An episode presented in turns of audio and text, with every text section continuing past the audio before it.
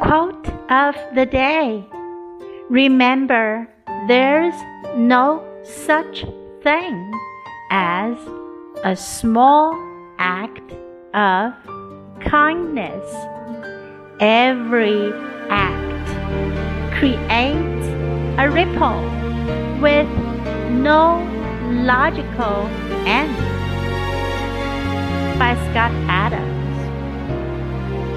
记住，世上没有一件善事是小的，每件善意的行为都会产生无穷的涟漪。Remember, there is no such thing as a small act of kindness. Every act creates a ripple with no logical end. Word of the day ripple, ripple. 波纹、细浪、涟漪。